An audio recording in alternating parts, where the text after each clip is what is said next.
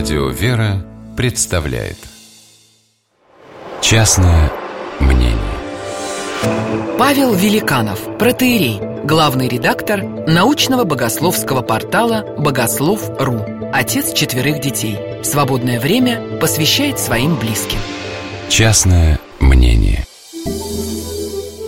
Когда моя старшая дочь стала стремительно взрослеть, у нее неожиданно пробудился интерес к кулинарии.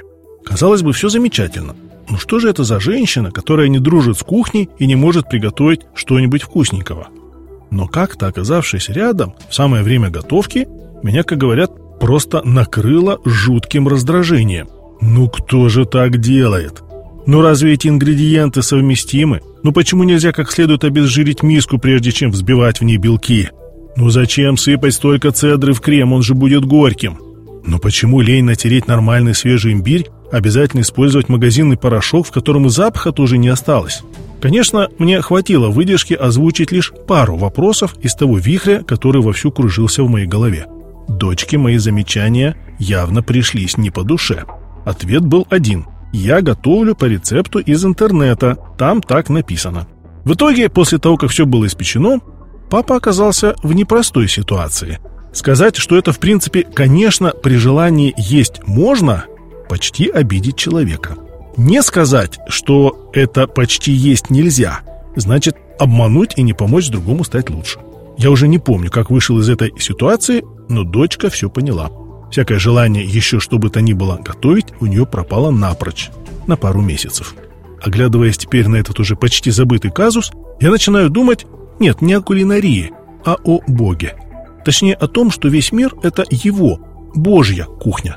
И он с нами поступает совершенно не так, как я пытался «помочь» в кавычках дочке. Его бесконечная мудрость заключается в том, что он никогда не стоит над душой, когда мы что-то кошеварим в нашей жизни.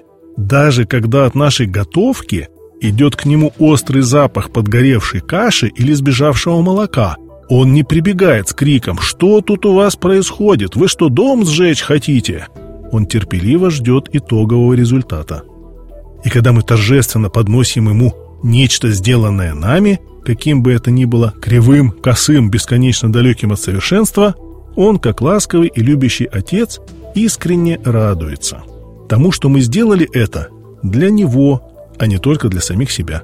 Тому, что пусть немного, но все же у нас что-то, да и получилось.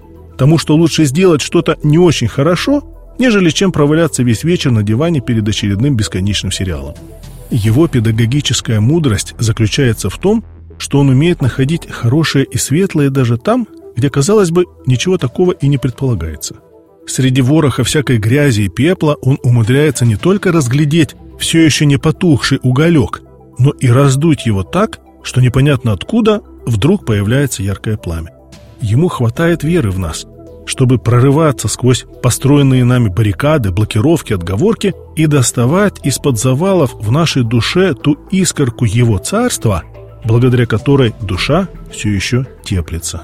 Насколько бы изменилась наша жизнь в семьях, если бы мы почаще вспоминали об этой Божьей кухне и не стояли бы надзирателями над делами других, а лишь молча про себя молили бы нашего главного повара, Господа Бога, вразумить, помочь, вдохновить, если нужно, исправить.